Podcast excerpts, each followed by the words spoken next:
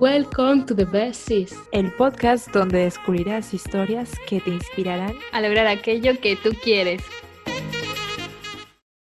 Buenos días a todos, bienvenidos, bienvenidos a un nuevo episodio. Hoy tenemos una persona muy especial, muy particular en especial pues porque a mí me ayudó bastante en su momento y bueno, he pensado que era muy buena idea de que estuviera aquí y que además nos compartiera un poco de su experiencia, sus consejos, unos tips que nosotros podremos utilizar para nuestro día a día, en nuestras relaciones y en nuestro empoderamiento. Ella se llama Michelle Peters, es formadora internacional, además de empresaria y tener diferentes proyectos empresariales y pues ser mentora y coach internacional. Entonces, Michelle, bienvenida, ¿cómo estás? Todo muy bien, todo genial, gracias a Dios. ¿Y ustedes cómo están? Muy bien, muy bien. Con muchas ganas de empezar esta entrevista. Bueno, eh, quería empezar para, para conocer un poco tu historia. ¿Quién es Michelle? Eh, ¿Cómo iniciaste este proceso de emprendimiento? Si ya naciste con esta vena o, o sea, ¿cómo fue tu camino hacia lo que estás haciendo ahora? Bueno, eh, realmente yo sí puedo decir que mm, tuve dos facetas, ¿no? La primera parte fue cuando literal yo creo que sí nací con esa vena del emprendimiento porque yo empiezo como a jugar al emprendimiento cuando tenía cinco años porque mi mamá me daba para comprarme un helado de los más costosos y yo siempre me compraba tres económicos, me comía uno y vendía dos. Eso lo hacía ya desde mis cinco años. Me iba a los bancos a ayudar a los abuelitos a que llenaran su depósito para ingresar el dinero al banco y le decía a los, a los gerentes que no me pagaran, que yo no lo hacía por dinero. Me encantaba, las muñecas me las compraba pero para jugar a la empresa, las vestía de clientes, les vendía productos les vendía las frutas de, mi cocina, o sea, siempre, siempre de chiquitica me gustó todo esto, todo lo que es el mundo del emprendimiento y fue ya a los 15 años, aproximadamente, sí, a los 15 años cuando ya empecé a, mm, desde los 13 más o menos, ya le vendía productos a otras personas, por ejemplo, mi mamá vendía perfumes, entonces a mí me llamaban la turquita, yo siempre le vendía productos a otras personas y simplemente me ganaba una comisión. Fue a los 15 años cuando yo empecé a vender mis propios productos como perfumes, bisuterías, pulseritas y todas estas cosas. Yo a los 16 eh, ingreso a la universidad, yo me gradué de ingeniería industrial allá en Venezuela y ya cuando empiezo la, la ingeniería me doy cuenta todo este mundo empresarial que la ingeniería industrial trata de eso, de todo lo que es la parte empresarial y ahí adquirí todas las habilidades de cómo crear una empresa. Entonces adquirí todas las habilidades de importaciones, de cómo gestionar un equipo de trabajo, cómo realmente crear una empresa por dentro y por fuera, tanto a nivel de almacenes como a nivel de, económicos, estadística, pronósticos y todo. Y fue allí cuando decidí entonces eh, empezar a buscar préstamos y allí, bueno, yo siempre digo, el universo te está viendo, aunque tú creas que ahora sea pequeño, cada paso cuenta y en ese momento a mí me están viendo, cuando a mí me, me, ofrecen quererme hacer un, me ofrecen hacer un préstamo, justo me dicen, Michelle, si te tuviéramos que prestar eh, un dinero, ¿en qué lo invertirías? Y ya yo tenía todo mi plan de acción. Quería montar una distribuidora de ropa para damas, quería viajar a Los Ángeles, quería tener ropa y quería tener todo mi equipo de trabajo. Tenía muy claro que no quería tener una tiendita de ropa, o sea, no una tienda virtual, sino que quería tener una distribuidora al mayor donde le vendiera a otras tiendas en mi país y fuera del país. Quería tener toda una distribuidora que le vendiera a tiendas y que mis clientes fueran dueños de tiendas. Esa decisión la tomé a mis 16 años, me hicieron el préstamo y fue cuando estuve como más de tres años en total inmersión vendiendo ropa, porque obviamente no comencé con una empresa, o sea, me dieron prestado como para llenar tres maletas. Me fui a Los Ángeles, eh, em, empecé a, a, llenar maletas allí y ya fue como a mis 20 años aproximadamente cuando mi mamá me bota de mi casa porque ya eran demasiados los clientes que iban a mi casa decido irme a un apartamento, un piso sola, allí alquilo una habitación que era de la tienda y en otra habitación dormía yo. Ahí tenía ya dos vendedoras y llegamos a un punto donde las tres ya estábamos muy colapsadas. Los clientes ya me estaban pidiendo factura legal, cual yo no tenía porque ya tenía la ropa en maletas. Y ahí fue cuando dije, ya esto es otro nivel, creo que es el momento de, asesorarme e invertir con profesionales. Allí fue cuando creo eh, legalmente mi empresa, creo mi, busco un almacén. Actualmente mi sede en Maracaibo mide más de 170 metros cuadrados. Allá tengo mi equipo de trabajo, eh, pues tengo nóminas, empleados, tengo todo. Allí tengo cocina, almacén, piso de venta, todo lo que se necesita para, para tener una empresa con todo lo de logística y, y todo también lo, lo, correcto, ¿no? Las condiciones de trabajo para un equipo de trabajo. Fue así como yo igual eh, seguí emprendiendo, llegué a una facturación de más de 50 mil dólares al mes con mi empresa, Y justo como para el 2016 aproximadamente, Venezuela cae en llamas, literalmente se puso toda en llama porque, bueno, lo de Chávez, Maduro, todo este problemón de, de Venezuela, eh, todos los negocios cerraron por varios meses y, yo decidí, o sea, qué hacer. Tenía mis ahorros, obviamente, justo para ese momento mi mamá se había ido del país, mis mejores amigas se habían ido del país. Yo tenía una relación de, de más de seis años, estábamos por cumplir siete años de noviazgo, quedo embarazada y justo ese mismo año pierdo el bebé después que yo estaba todo ilusionada. Todo esto fue un aborto espontáneo, o sea, es como que literalmente el mundo se me vino abajo porque yo dije, wow, yo de verdad tengo esa vena de emprendimiento, toda mi vida he sacrificado tiempo, energía, dinero. Yo no era una niña de, de con hombres o estar yendo a fiestas, sino que siempre desde pequeñita yo tenía mi visión de crear mi empresa. Y ya había logrado cierta facturación como para de que de repente el mundo te diga, ¡pum!, al piso todo. Eh, de paso yo termino esa relación porque me doy cuenta que no era mi pareja, que no era la persona que empoderaba mi vida, que no tenía esta misma visión que yo, que yo le decía en algún punto, le hacía saber es que este no es mi vida y él lo veía todo perfecto, como muchas personas veían mi vida perfecta. A ver, era una niña, porque era una niña de 23 años que lo tenía absolutamente en todo Venezuela, la televisión me llamaba, las entrevistas me llamaban, una pareja ideal, o sea, una facturación de más de 50 mil dólares al mes, pero yo llegaba a mi casa y me ponía a llorar, yo estaba mal, yo estaba depresiva, yo no quería saber nada del mundo. Yo decía, pero es que de qué me sirve el dinero y la fama si no eso, yo quiero algo más que eso. Decido irme a Hollywood, a Los Ángeles, me fue un curso intensivo de actuación en Stella Adler, porque yo decía, lo único que me falta a mí vivir es de la actuación. Yo quiero ser actriz, yo quiero hacer películas, pero me di cuenta allí que mi propósito era más grande que ese y por eso yo siempre digo, para mí la actuación fue el trampolín, de que si hoy me llama, pues estoy grabado de actuación, conozco, he hecho obras y pues a lo mejor en mis tiempos libres diría que sí, de hecho en mis tiempos libres trabajo para marcas, hago comerciales, o sea, no me limito porque es una vena ahí que tengo que me gusta. Y creo que uno no, no se puede encasillar solamente en algo, uno vino a esta vida a hacer lo que le apetezca y si un día me sale querer hacer un comercial, pues lo voy a hacer. Aquí no valga de que sea coach, que sea formadora, yo nací para vivir, mi vida al 100%. Y eso es lo que he hecho siempre. Entonces, en ese momento yo me di cuenta que quería hacer algo más y dije, pero yo quiero ayudar a las personas. No lo tenía de verdad tan claro al 100%, sin embargo, me dejé llevar por esa intuición. Yo dije, yo quiero ayudar a otras mujeres, yo quiero que todo lo que yo sé y toda mi fuerza, mm, quiero manifestárselo a otras mujeres y a otras personas no le, no le tenía todavía la palabra coaching ni mentor, porque no, no lo tenía claro que así se llamaba, pero ya sabía que por ahí era la línea. En ese momento yo iba a vivir en, en, Los Ángeles, me iba a quedar en Hollywood, y mi mamá me, me, hace una oferta especial porque ella vive aquí en España y me dijo, Michelle, antes de tomar una decisión tan fuerte como irte a vivir allá, porque no te vienes a pasar tres meses a España? Cuando estoy acá, pues conozco a mi pareja. Yo antes lo, conocía por redes sociales, eh, conocí a Javi Rodríguez, a mi esposo, eh, él me encuentra en, esta decisión de que estoy decidiendo dónde vivir y no sé qué, de estoy emprendiendo. Y cuando le digo todo lo que yo quiero hacer, pues era justo todo lo que él ya venía haciendo. Y fue como un, algo explosivo que de hecho nos conocimos y desde el día uno eh, vivimos juntos, más nunca nos separamos. O sea, el día uno que nos conocimos, desde ese día eh, empezamos a, a, vivir juntos y decidimos hacer una vida juntos. Y, fue muy bonito, muy mágico porque yo creo que nada es casualidad ni nada es suerte. Yo tenía ya toda mi vida trabajando para este momento, me estaba formando, aunque no lo tuviera claro para qué me estaba formando, pero yo estaba adquiriendo todas estas habilidades, ¿no? Y así comenzó. Un poquito largo, pero...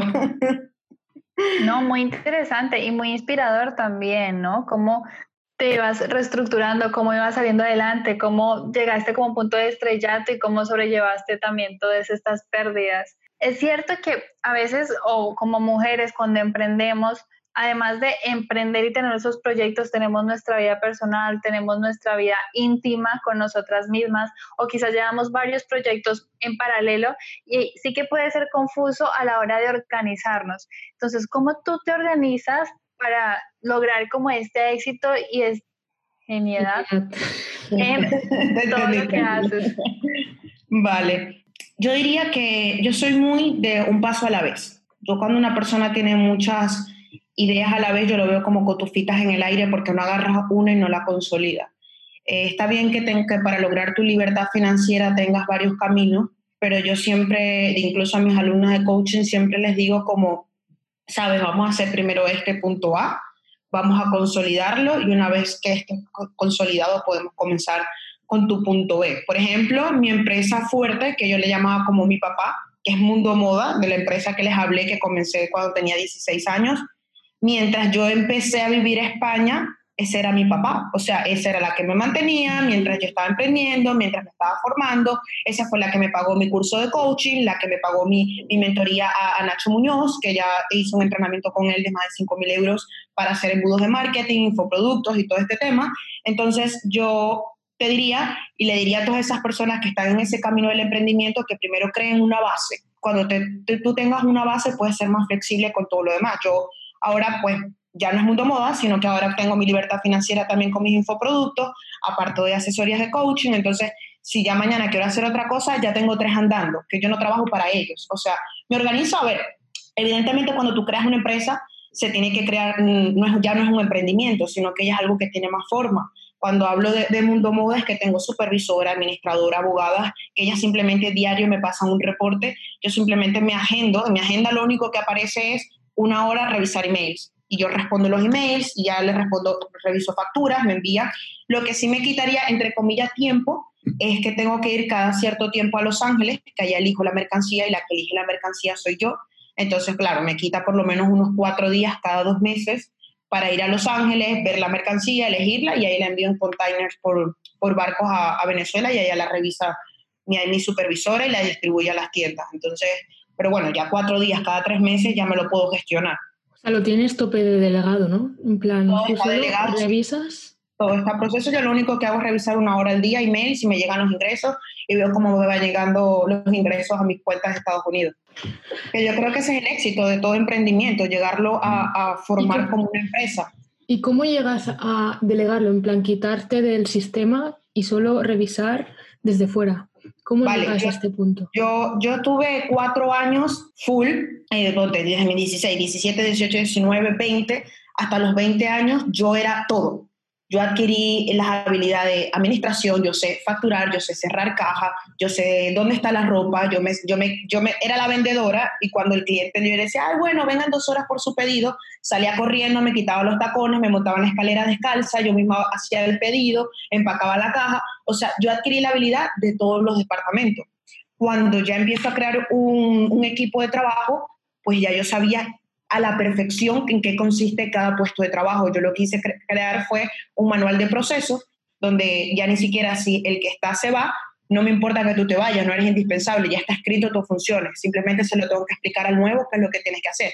Evidentemente, uno nuevo es como uno nuevo, o sea, no es igual que el viejo que ya conoce las mañas del negocio y todo esto, pero, pero ya cuando todo está escrito y todo está organizado, es mucho más fácil. Obviamente, después de esos cuatro años donde yo era la que trabajaba al 100%, cuando te digo que trabajaba al 100%, literal era que yo me despertaba a las 7 de la mañana y me dormía a la 1 de la mañana. ¿Lo llevabas todo tú sola? Lo llevaba yo todo yo sola y, y eran clientes fuertes. Hubo un momento que tuve un cliente de más de 7 de siete tiendas y me hacían pedidos de más de 5 mil dólares y, y era yo sola armando caja, ordenando las piezas, todo, tallas S con talla M, con talla L, todo perfecto, algunas que me las pedían planchadas, o sea, yo tenía que planchar, tenía que hacer todo, y, y ahí yo andaba, o sea, a veces que hasta me quedaba a dormir en mi negocio y mi mamá era la que me iba a buscar, o sea, tienes que bañarte, o sea, yo creo que eso se ha olvidado un poco en la nueva generación. Hay veces que se pierde un concepto de lo que es trabajar duro. Muchas veces, bueno, trabajar duro, trabajé cuatro horas hoy, si tú quieres de verdad hacerlo en grande, si quieres marcar la diferencia, a lo mejor tienes que trabajar 16 horas al día. A lo mejor solamente es una comida al día con un poquito de agua y seguimos trabajando y dormimos tres horas y nos volvemos a despertar. Que obviamente eso no es toda la vida, simplemente es ahora que estamos jóvenes, que hay que pagar el precio y ya después pronto van a venir los resultados. Obviamente, o sea, eso es cuando quieres acelerar los procesos. Yo me había puesto de meta que en cuatro años ya quería la libertad financiera. Entonces empecé a sacar cuentas, saqué mis números Sabía que normalmente la gente se, tardaba entre 8 y 10 años, entonces si yo quería que fuesen 4, tenía que trabajar el triple. Y pues así lo hice, me comprometí con eso. Eh, claro, yo tenía una fuerza que era que yo quería ser libre financieramente. En un país como, como Venezuela, por ejemplo, las condiciones se dan de que si no eres libre financieramente, o sea, es que te come la economía y vives mal. Entonces yo, yo me vi, a, a lo mejor en países más desarrollados, a lo mejor los jóvenes no, no tienen tanta prisa porque están más cómodos. Igual estás en casa, tienes comida, estás bien. En Venezuela no. tienes dinero, o sea, ya no hay clase media. Allá es tienes o no tienes. Entonces, o me quedaba con lo que no tenía, o sí tenía. Y para tener, entonces tienes que marcar la diferencia. Ya después que trabajé fuerte cuatro años, entonces estuve, antes yo, por eso que todo lo hace Dios, ¿no? Y el universo, como lo quieran ver. No me quiero meter en religiones. Pero yo creo que todo es perfecto cuando es. Una vez se quiere precipitar los tiempos y no es en esos tiempos, son en los tiempos perfectos de Dios. Entonces, justo cuando yo decido venirme, ya yo tenía cuatro años entrenando a mi equipo de trabajo. Por eso yo decido de forma más fácil, ¿sabes? Me, vengo definitivamente a España a vivir. de hecho, Desde España gestionas todo el negocio de allí. Sí, mi negocio está en Venezuela. Yo vivo en España y viajo por el mundo y voy a Venezuela y lo gestiono todo por internet. Claro, tengo cámaras, yo por el teléfono puedo ver lo que hacen, qué comen, a qué hora comen, yo tengo todo controlado. Pero es como tú dices, has pagado el precio y tenías muy claro que querías hacer de esta empresa una gran empresa y, un, y, una fuente de ingreso que al final fuera pues lo que tú dices, tu papá. sí, sí, sí. Y para estas personas que les gustaría invertir o que les gustaría introducirse en el mundo de la moda más de forma mercantil, ¿qué tres factores tú ves indispensables? Vale, lo primero es que mm, no se enfoquen solamente en tener una tienda, sino que lo vean ya como una empresa, porque una tienda que tú vendas una prenda al día, o sea, es que al final lo que te hace es quitar energía, ¿no? Si tienes que ver, yo, yo no hablaría tanto de la moda, sino que hablaría en general. Todo emprendimiento, eh, y en este caso si hablamos de la moda, necesitas verlo en grande. Si tú quieres crear un emprendimiento de helado, velo como, como una mayor empresa de helado, no tienes que ser el heladero que vende el helado, que honro ese trabajo y los admiro porque es un trabajo aquí no existen heladeros, ¿no? En Venezuela hay como los que venden helado y van caminando en la calle con una cesta con helado. Bueno, los hemos visto en las películas. Pero sí, los que hacen helados. Vale, en Venezuela hay mucho de eso, entonces yo siempre pongo ese ejemplo, ¿no? Pero claro, aquí en España no, lo conocen ese término, pero es el hecho de que no seas eh, mediocre con tus resultados, si tú naciste para hacerlo en grande. Entonces, si yo me proyecto a hacerlo muy en grande, a lo mejor no lo haga muy en grande, pero lo haga en grande.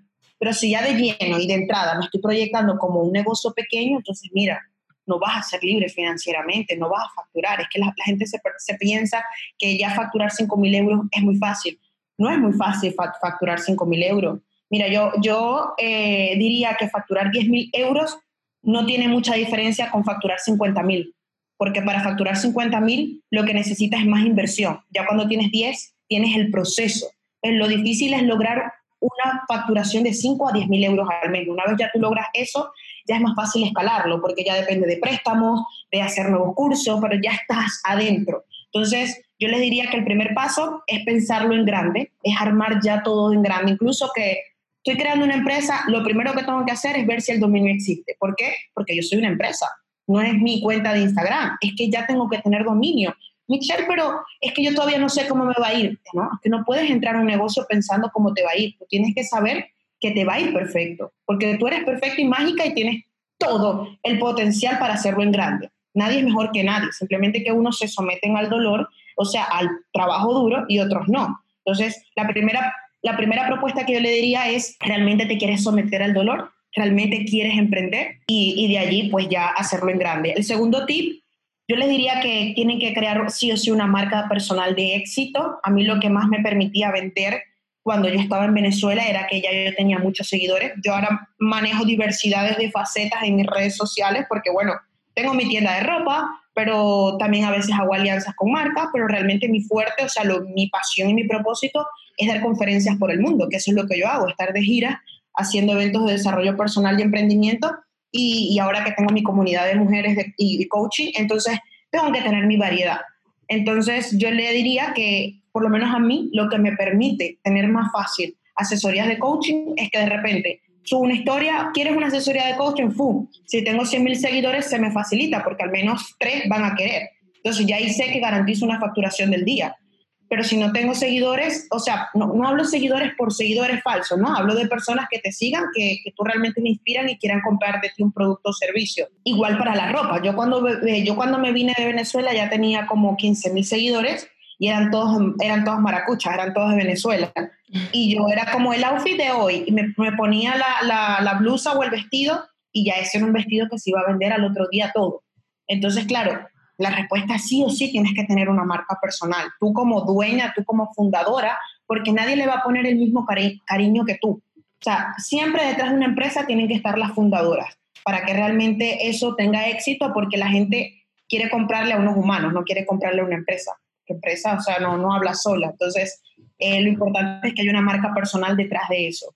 Y lo tercero, les diría que disfruten del proceso y que tengan paciencia porque a mí me ha pasado mucho y de hecho a veces lo hablo con mi esposo, con Javi, y le digo, claro, a veces creo que no doy el mensaje tan claro cuando las personas me conocen y se motivan mucho, es como, voy con todo, voy a facturar ya, entonces por eso he cambiado un poco mi mensaje, porque sí, yo estoy aquí para motivarte y para enviarte un mensaje y para ayudarte, pero quiero que entiendas que yo tengo emprendiendo desde mis 16 años, estoy yo haciendo dinero, entonces, es un proceso, es la ley del merecimiento. Entonces, yo le diría que sean realistas y disfruten del proceso. Es mejor que te pongas una meta que puedas cumplir, que tú digas, mira, y no es que no puedas cumplir 50 mil euros al mes, pero es un paso a la vez.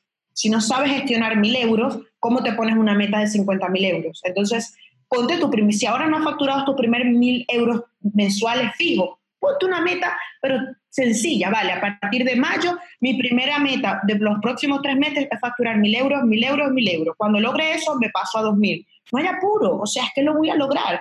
Te estoy diciendo que cuando llegues a los cinco mil, va a ser rápido la transición, la transición a 10. Y cuando sea 10, aún más rápido vas a poder llegar a 50 mil. Pero disfruta el proceso y ten paciencia. Wow, wow. O sea, tener una visión grande y clara eh, marca personal y disfrutar del proceso. También eh, comparto mucho eso de tener la visión grande, pero cada día hacer pasito a pasito, pequeñito pequeñito, para que, para que así, pasito a pasito, eh, llegar al destino final y al objetivo grande, ¿no? Es lo que entendemos.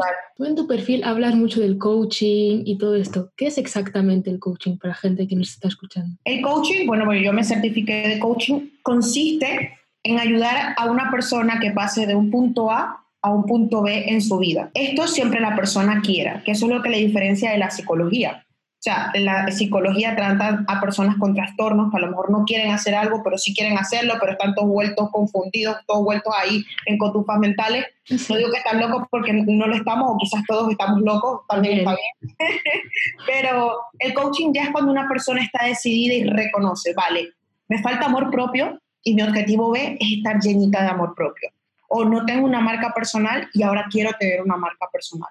El coaching está para aquellas personas que quieren pasar de un punto A a un punto B en su vida y el coach lo que hace es sacar todo lo que hay dentro de ti, que ya existe, pero tú no sabes cómo sacarlo. Eso es lo que le diferencia del mentor. El mentor te dice, esta es la metodología, vas a pisar A y después viene B y después viene C y después viene C, D, F, hasta llegar a la Z.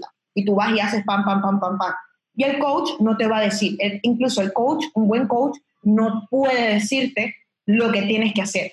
Te va a hacer preguntas para que tú respondas y tú saques tu mejor versión. Porque, como, como quien dice, el argumento del coach es, yo no puedo decirte lo que tienes que hacer porque tu vida no es igual a la mía. Yo tengo que sacar lo mejor de ti para que tú hagas tu propia vida. Porque si de algo estamos claros, es que yo te puedo decir, termina esa relación porque ese hombre no te empodera pero a lo mejor tú no estás en el momento indicado para terminar esa relación porque no es tu momento. Entonces tú vienes y le haces eh, caso a un, mentor, a una persona que te dice lo que tienes que hacer y yo te estoy acortando o alargando un proceso de vida por el sistema universal. Y eso son cosas sagradas, o sea, por ley de vida a ti te toca fracasar en el amor en los próximos dos meses. Y aunque yo lo vea, si tú no lo quieres ver, yo no te puedo decir a ti, corta esa relación ya. No, yo te tengo que hacer ver qué es lo mejor para ti. Y aunque eso en los próximos dos meses no sea lo que te vaya a hacer feliz, el coach no te puede decir, eso no te va a hacer feliz, mijita, tienes que, no, no te puede decir eso. El coach te tiene que sacar las herramientas y que tú decías, que diga, Michelle, yo lo voy a intentar con mi pareja, yo quiero seguir y el coach va a estar ahí contigo, perfecto. Y va a estar contigo para cuando venga el dolor, porque claro, él tiene una visión. Él sabe que a lo mejor eso no era lo que te convenía, pero es importante para el coach que tú realmente logres tu proceso porque si estamos claros que cuando a nosotros nos pasan cosas malas, realmente es lo más maravilloso que nos puede pasar en la vida, porque eso es lo que más nos enseña. Entonces, si estás siempre con un mentor que te está diciendo todo el tiempo lo que tienes que hacer, eh, imagínate, estás viviendo la vida de otra persona y no estás viviendo tu propia vida. Y las personas realmente aprendemos cuando se nos atraviesan estos maestros. Si yo nunca hubiese abortado, nunca hubiese aprendido. Si Venezuela no se pone llama, yo no hubiese aprendido cómo emprender algo nuevo y descubrir mi propósito de vida. O sea, creo que, que, es muy importante y también hago el trabajo de mentora, pero hago el trabajo de mentora cuando creo un infoproducto, por lo menos ahora tengo una comunidad de mujeres y es diferente, yo ahí no puedo ser coach porque diario ya tengo grabado vídeos continuos donde les digo cómo funcionan las cosas y qué es lo que tienen que hacer para crear una marca personal de éxito y lograr su autoestima, descubrir su propósito. Y es como pa, pa, pa, pa, pa, pa, seguido, seguido, seguido. Entonces ahí estoy haciendo un trabajo de mentor. De hecho, no me sentí coherente y tuve que cambiar en mi biografía y ponerme mentor y coach, porque dije, estoy haciendo aquí un trabajo de dos y no me puedo llamar coach si hago este tipo de cosas. Entonces hago los dos. A veces hago mentorías y a veces hago coaching. O sea, ahora acabo de entender lo que es la diferencia entre coach y mentor. ¿Y en qué momento em, descubres que es tu pasión el coaching? Estudiando actuación, me di cuenta que sí que me gustaba el arte de transmitir un mensaje que yo creía que era actuación estando allá, mm, no me, se me prendía la vena al 100%. Yo decía, pero es que estoy aquí en pleno Hollywood con los mejores y no puede ser que yo no esté al 100%. O sea, sí estaba muy feliz porque, mm, o sea, es difícil que alguien no esté feliz ahí con los actores, Hollywood, tú actuando. O sea, claro, si te gusta el arte y todo esto. Pero yo decía, me falta algo. Y, yo me puse como a pensar y, di con que, ¿qué pasaría si yo soy host o soy conferencista? a lo mejor es eso, que quiero ser yo mi propia personaje, o sea, yo estar allí en tarima, pero no actuando un personaje, sino transmitiendo un mensaje. Porque si de algo yo tenía claro, es que yo tengo muy desarrollada también mi como mi energía masculina y, y todo, o sea, este empedramiento vengo porque también tengo una alta energía masculina. Y yo decía, esta más energía que yo tengo no es para que yo me la quede, porque si yo me la quedo me hace sentir mal. Si yo toda mi energía que yo tengo, que creo que se me nota un poquito, yo me la guardo para mí, cuando tú tienes exceso de energía y tú te la guardas, porque eso es un don que te puede dar la vida, mira, tú tienes estos dones, yo reconozco que uno de mis dones es tener mucha energía. Si yo me la callo y me guardo, lo que hago es frustrarme y ponerme a llorar, porque estoy guardándole algo a mi cuerpo que no quiere poseer, porque no, está, no es bueno tener cosas en exceso, entonces tengo que liberarla. Yo decía, pero ¿cómo puedo liberar? Y ahí fue que entendí que yo lo que quería era transmitir un mensaje y que mi energía daba para poder transmitir un mensaje a masas, o sea, a otras personas. Y ahí fue cuando lo entendí. Cuando llego aquí a, España, que empiezo a vivir con Javi, que él es master coach, él es coach de coaches, o sea, él entrena, de hecho me certifiqué con él y con su empresa. Yo, eh, ya, yo, ya yo ahí era conferencista, pero me di cuenta que un buen orador, obviamente esto es mi criterio, o sea, no, no, no tienen por qué todos ser así, pero de la forma como me gusta impactar a mí, por eso no me llamo speaker, me llamo formadora, porque yo transformo desde el escenario, no, no simplemente me gusta dar un mensaje. Yo dije, creo que es importante adquirir la habilidad de coach para poder transmitir el mensaje con criterio. Porque si pasa que de repente tú estás en una tarima, si, lanzas un mensaje, no pasa nada. Pero hay veces que si estás formato formación en tarima, alguien te puede decir, no sé, puede caer en lágrimas, fui violada ayer, no sé, una cosa rara, y si tú no tienes las herramientas de coaching, en este caso yo no las tenía y estaba por lo menos, claro, yo siempre viajaba con Javi, en ese momento yo no era speaker ni formadora y yo veía cómo él solucionaba cosas delante de 400 personas. Yo decía, es que me muero si a mí me pasa algo así, yo no sé para qué hacer. Y ya dije, no, me voy a poner seria, voy a certificarme como coach y adquirir estas habilidades. Y bueno, eh, actualmente lo hago. No es que esté todo el tiempo buscando alumnos de coaching, de verdad, porque me gusta más transmitir un mensaje, hacer el trabajo como más eh, eh, grupal, pero bueno, si alguien me escribe, yo estoy abierta a ayudar y, y, pues siempre tengo por lo menos algunas alumnas en el mes, pero trato de no llenarme porque de verdad me meto de lleno. Y creo que el trabajo del coach, o sea, creo que cinco, más de cinco alumnos al mes, creo que, que ya es demasiado porque es como tener una hija y que tienes que estar allí comprometida que las cosas sucedan. Súper interesante lo que nos cuentas sobre el coaching y sobre cómo tener las habilidades necesarias para hablar ante el público. Sí que es verdad que cuando no nos estamos, sentimos preparados, cuando no estamos preparados, hay muchas cosas que nos fallan. Y no solamente a la hora de hablar en un público grande, sino también quizás hablando con un socio, con una persona importante para ti, con una persona a la que tú le quieres transmitir. Entonces, ¿cómo podríamos mejorar nuestras habilidades de comunicación? Lo primero que diría es que entiendas que existen tres segundos, que son los primeros tres segundos estadísticamente calculados, de que todos sentimos miedo. Eso le pasa hasta Tony Robbins, hasta el que pueda ir comenzando. Solo que hay dos diferencias entre quienes actúan a pesar del miedo y quienes no. Si tú entiendes esta teoría y entiendes que vas a sentir miedo y aceptas el miedo, es como, para mi próxima no quiero sentir miedo, que no va a pasar, todos siempre sentimos miedo y, y ponte que hoy en día ya no sientas miedo para hablar con 10 personas, pero cuando te ponen un público de 500, de repente tú dices, wow, igual es como que te da miedo. Y yo lo primero que, que diría es entender que el miedo no es malo, que el miedo es bueno, abrazar el miedo y, y verlo como algo positivo, algo como por eso mismo es que lo voy a hacer. Lo segundo es que recuerdes un momento de poder de tu infancia. Por ejemplo, yo de pequeñita, eh, yo estuve 12 años en la banda de mi colegio tocaba todos los instrumentos de percusión, viento, flauta dulce, tal, estaba en cheerleaders y siempre los eventos del colegio eran como para más de mil personas. Y bueno, yo siempre me gustaba como que estar en el medio, destacar, no sé qué, siempre me esforzaba por, por estar allí desde las primeras, ¿no? Tú sabes, de niña que uno quiere estar siempre de primera. Aquí estoy yo. bueno, muchas veces lo, lo, lo lograba y recuerdo ese momento de poder que a mí me daba el hecho de estar ahí de primera, donde todas las demás como que se guiaban de mis pasos y, yo decía, wow, que una niña de 8, 10, 15 años haciendo eso a miles de personas, ¿no? Todo un colegio, representantes. Yo me, o sea, recuerdo mi cara en ese momento, entonces lo que hago es que justamente antes de entrar a una conferencia o antes de entrar a, una, a un momento que pueda darme miedo para hablar en público, aprieto los puños siento que estoy en ese momento, hablo con esa niña que lo hacía y yo digo, ay, qué, qué ganas, ¿no? O sea, que, que, eres una diva, o sea, ¿cómo con 13 años lo hacías tan bien y con tanto carisma, bailando, feliz? Y yo dije, si tú puedes hacerlo, entonces yo puedo hacerlo. Y, y eso lo hago siempre. O sea, recuerdo a esa niña feliz, bailando, ¿qué tal? Recuerdo incluso una vez en el colegio que se fue la luz y no, se fue la luz, no, el radio, que nos tenían la música de cheerleader, había era para 700 personas, era el espectáculo, el radio empezó a hacer y de hecho, y me empecé como, como a tambalear así, a bailar así, y después todas las, todas las niñitas empezaron a hacer así conmigo también, y nada, los padres muertos de la risa, riéndose, aplaudiéndonos, como, ay, qué bello les quedó el show, claro, todo el mundo se dio cuenta que me lo inventé, que eso no estaba en el plan, porque la música era tipo jazz y yo después como se petaqueó el, el radio. Pero improvisaste ahí, tope. Improvisé allí y, y, yo dije, wow, si esa niña podía hacer eso, porque ahora una adulta que tiene en teoría mucha más experiencia, ¿cómo no lo va a hacer? Entonces yo te diría que vayas a tu pasado, todos tenemos un momento de poder, algunos habrá sido en tarima, otros no, pero que recuerdes un momento que tú te veías con esas ganas, esa niña que a lo mejor se montaba en el parque o que bailaba o que hacía algo, esa niña existe en ti.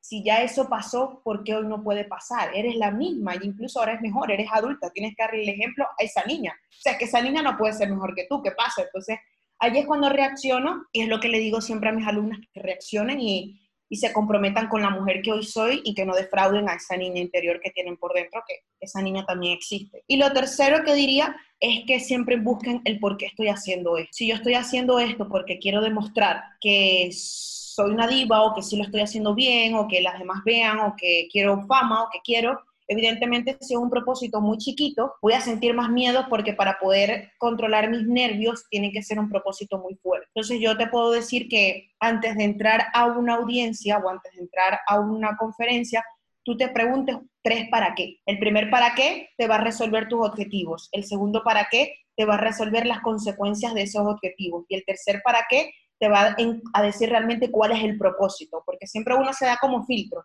¿no? Pam, pam, pam, no, estoy haciendo esto por esto, porque quiero ganar dinero, porque me van a pagar. No, realmente, ¿por qué lo estás haciendo? Entonces, cuando tú te encuentras a tu propósito de vida, que es el tercer para qué, en mi caso, mi propósito de vida es inspirar y empoderar a los seres humanos para que vivan en un estado de gratitud y de amor desde su propósito de vida y que puedan realmente monetizar su propósito cuando yo me encuentro en una tarima y siento miedo, pienso en este propósito, ¿por qué estoy aquí, Michelle? Y me doy cuenta que es porque quiero transmitir un mensaje, porque de corazón lo estoy sintiendo, pues créeme que no puedes competir con nadie más que contigo misma porque lo que sucede es brutal, porque estás con tu propósito y cuando estás agarrada de la mano con tu propósito, es que nada te puede detener. Totalmente, totalmente. A mí a veces me pasa que, o sea, a la hora de hablar en público es como que estoy mucho en mi mente, en plan, o lo voy a hacer mal, o lo que dirán, y por eso a veces tiemblo o, o, no me sale tal y como quería, pero, o sea, voy a aplicar estos consejos. Claro, es esto y te aseguro que te va a ir diferente. Tú por tres para qué justo antes de salir. ¿Por qué estoy haciendo esto? Primera,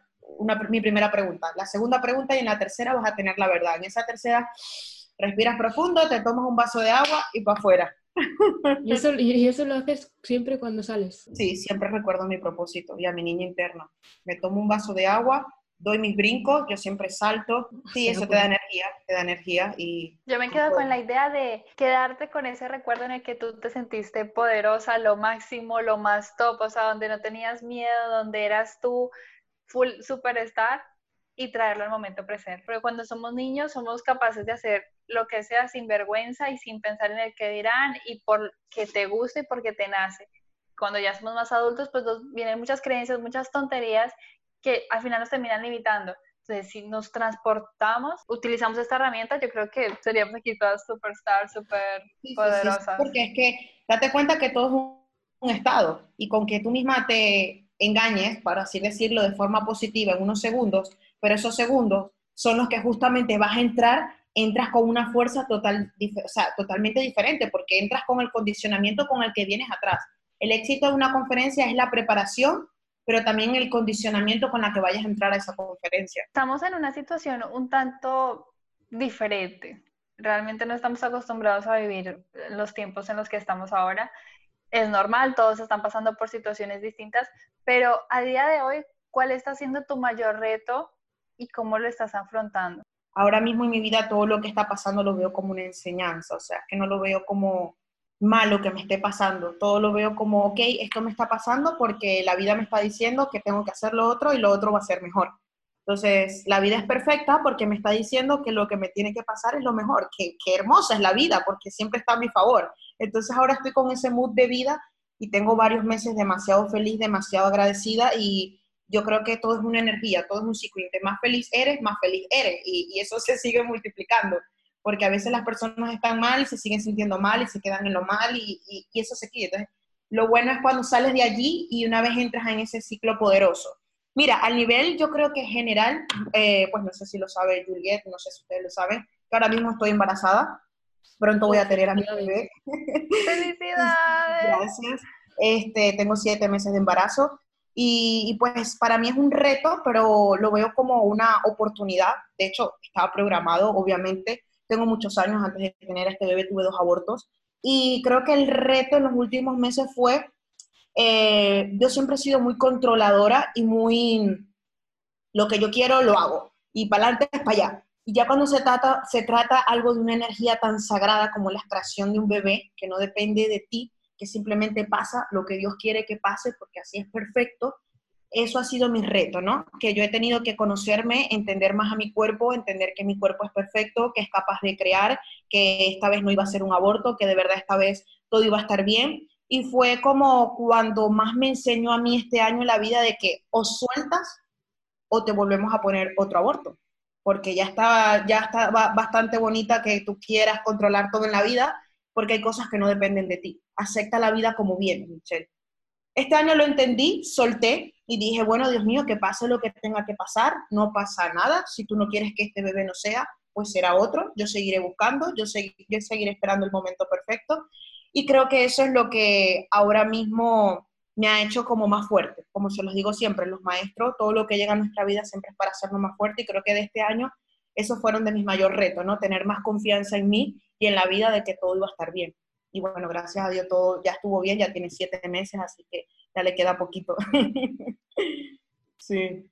Wow, felicidades. Wow, qué hermoso. Gracias.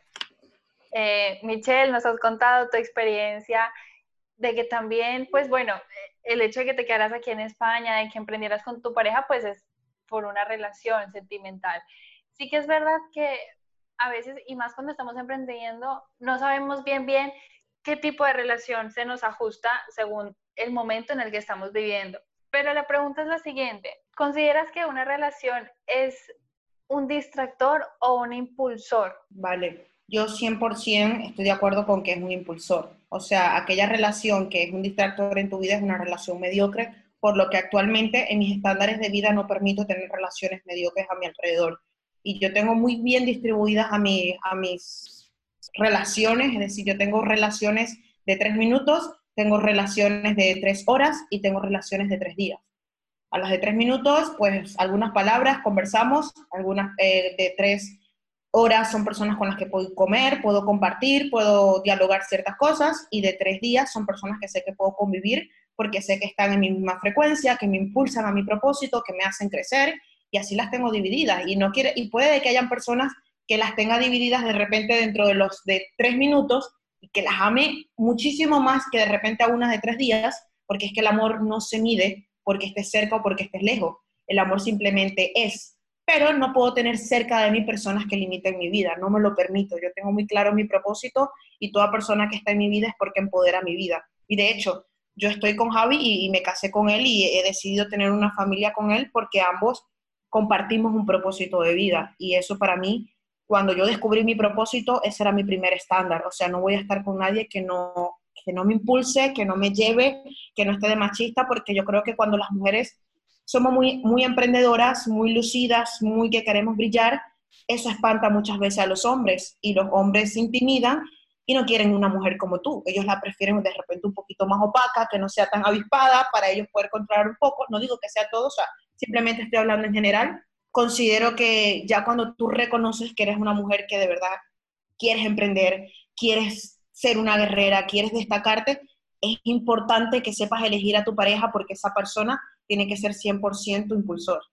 Tu pilar que te diga, si más bien que si tú quieres dormir, que te diga, Emma o Juliet, epa, a despertarnos que no estás emprendiendo, no se pueden dormir ocho horas, hoy dormir siete, adelante, a despertarnos. Y esa es la persona que tú, que tú deberías de tener a tu lado, por lo menos la que yo tengo, y, se las recomiendo a todo el mundo que sea así. O sea, a mí me ha gustado mucho cómo separas eh, la gente entre tres, o sea, conversación de tres minutos, tres horas y tres, y tres días. O sea, ¿qué diferencia hay entre uno de tres días y uno de tres minutos? Tengo que tener muy claro quiénes son las personas a las cuales yo le puedo dar más espacio, porque sencillamente estamos en propósito y no puedo permitir que una persona me limite. Respeto tu proceso de que quieras estar en discotecas, que quieras tener muchos novios, que quieras hacer muchas cosas, respétame con el mío, que el mío es emprender. No, no, es que tienes mucha razón, porque hay veces que amigas que de toda la vida que te das cuenta que ya no te llenan o que ya no van contigo al mismo camino. ¿Sabes? Ellos se quedan en la fiesta, en beber, en chismes, y tú ya estás en otra cosa. Totalmente. Si te das cuenta que a veces lo digo en mis conferencias, yo siempre hablo del marcar los estándares de nuestras relaciones. Siempre me gusta mucho ese tema y siempre lo toco. Pero también me di cuenta que no sonaba tan bien porque que yo le digo a una persona, no puedes tener personas que no empoderen tu vida a tu lado, es verdad que nosotros tenemos personas que no empoderan nuestra vida y creo que también es egoísta pensar que vamos a estar separando de nuestras vidas de por siempre o estar bloqueando de WhatsApp a todo el mundo porque no empoderan nuestras vidas. Hmm. Hay personas que nos pueden escribir y que las podemos seguir amando aunque no sean de nuestro círculo cercano. Se escucha más bonito y es menos doloroso porque entonces tampoco nacimos para estar solos el día de mañana tú te quieres dar una escapada, mira, y igual tu familia siempre va a estar. El día que un día dices, hoy no quiero emprender, no quiero saber nada, esa amiga loca igual va a estar allí. O sea, que al fin y al cabo tampoco tenemos que quedar de malas relaciones con otras personas, aunque no hayan decidido tomar nuestro camino. Simplemente eres tú la que tienes que dar a respetar tus tiempos. ¿Cuánto tiempo le vas a dedicar a cada persona? Porque también tienes que cuidar tu energía. No puedes estar con una persona más de tres días o que vaya a dormir a tu casa y me voy a venir a pasar vacaciones y tú sabes que es una persona que te va a limitar, que no le va a gustar, que te va a incomodar hacer vídeos al lado de ella, porque es como que me limitas mi vida, no puedes estar más, más, de tres días aquí en mi casa. Entonces, eh, hay que ser muy, muy claro con, lo, con el tipo de relación que uno quiere tener en su vida. ¿Cuántos proyectos tienes actualmente? Porque tienes... Mi empresa de Mundo Moda, que ya les expliqué cómo funciona. Tengo actualmente embudos de marketing, que es todo, um, bueno, es toda una empresa también es todo un sistema que, de hecho que es ahora donde tengo mi mayor facturación, porque de hecho ahorita mi tienda en Venezuela por temas de coronavirus eh, está cerrada, así que las tiendas ahora no, no están abiertas y, y, súper bien. De hecho que ha sido mi, mi, mejor mes de mayor facturación en todo el año. Eh, y, voy comenzando, o sea, comencé con este proyecto hace poquito y aparte de que yo apoyo 100%, soy formadora de, de la empresa de mi esposo, Héroes Sin Capa, y pues también estoy al servicio siempre de otras empresas que siempre me están eh, llamando para pues, ofrecerles mis servicios como formadora y speaker. Ah, bueno, se, me pasó decir que lo más importante, que tengo actualmente una comunidad de mujeres que las estoy, obviamente esto está creciendo. Yo comencé con esta comunidad eh, hace menos de 20 días, fuerte, como te digo, por sistemas también de embudos, que habían embudos que no me cuadraban, son cosas como muy técnicas, ¿no? Que te tienen como que cuadrar y todo, para tú después empezar todo, todo el sistema y poder inyectarle bien la publicidad, porque si inyectas y no tienes un embudo y empiezas allí, pierdes dinero y tampoco es la mm. idea. Empecé fuerte con esto hace como 15 días aproximadamente y ya tengo 37 alumnos. Y pues mi meta de aquí al 2022 es tener mil alumnas y estoy trabajando fuerte, fuerte en eso. Seguro que lo vas a conseguir. y, y, con tantos proyectos, ¿cómo te organizas al día? O sea, sigues unos hábitos, ¿no? Supongo. En plan... Sí, eh, pues me despierto, lo primero... sería un día tuyo? Lo primero que hago es hacer la cama, eh, lo primero para mí eso es fijo, no me voy al baño sin hacer la cama, eh, dejo mi cuarto perfecto, una vez eso ya está perfecto, entonces ahí sí, primero desayuno, porque bueno, ahora también por temas del embarazo es como que me da fatiga si no como de una, entonces ahora desayuno y ya ahí mismo me pongo a hacer mis agradecimientos, hago mis afirmaciones, medito, 20 minutos, 15 minutos aproximadamente, me arreglo, trato siempre de estar arreglada aunque esté en casa y ya de allí pues, tengo toda mi agenda y me organizo por tiempos. Pero ahora lo que más más hago es la parte de embudos y mi comunidad. Por ejemplo, ahora que por estos tiempos no estoy haciendo conferencias. Cuando estoy haciendo conferencias sí tengo que ajustar mejor mi tiempo porque por lo menos si soy invitada de una conferencia puedo llegar a la hora que yo quiero. Pero si es un evento organizado por Héroes Sin Capas, que es la empresa de mi esposo, nosotros tenemos que despertarnos a las 5, llegar a las 7, armar toda la logística con todo el staff, con todo el equipo, porque tenemos que garantizarnos que todo está bien, estamos detrás del, del tras cámara y también somos formadores y nos vamos pues como a la una de la mañana y hay veces que son cuatro días de eventos seguidos y, y allí sí me tengo que organizar mejor porque si son cuatro días de evento solamente tengo tres días para hacer todo lo demás. Sí, va variando según la intensidad de las actividades que tengas. Sí, cuando estoy en eventos es más fuerte. Ahora que no estamos en eventos, eh, en teoría yo ahora estoy como, o sea, lo que normalmente para las personas es muy full, yo ahora estoy como normal, porque siempre estoy como haciendo las cosas en el taxi, en el Uber, llamando y ahora es como, me puedo despertar y puedo trabajar desde mi casa, todo bien.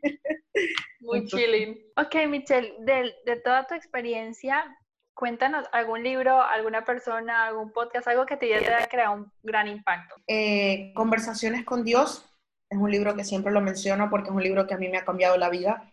Yo diría que los cuatro libros y que se los lean en orden, uno, dos, tres, cuatro que a mí me impactó mi vida, yo creo que sí me despertó eh, el chip y, para mí fue como, cuando lo conocí a él, fue como mi nuevo renacer, porque yo desde chiquita tenía esa llama de querer emprender, pero hay veces que no naces con la llama, pasa algo y te la enciende, pero hay veces que si naces, pasa algo y te la apaga.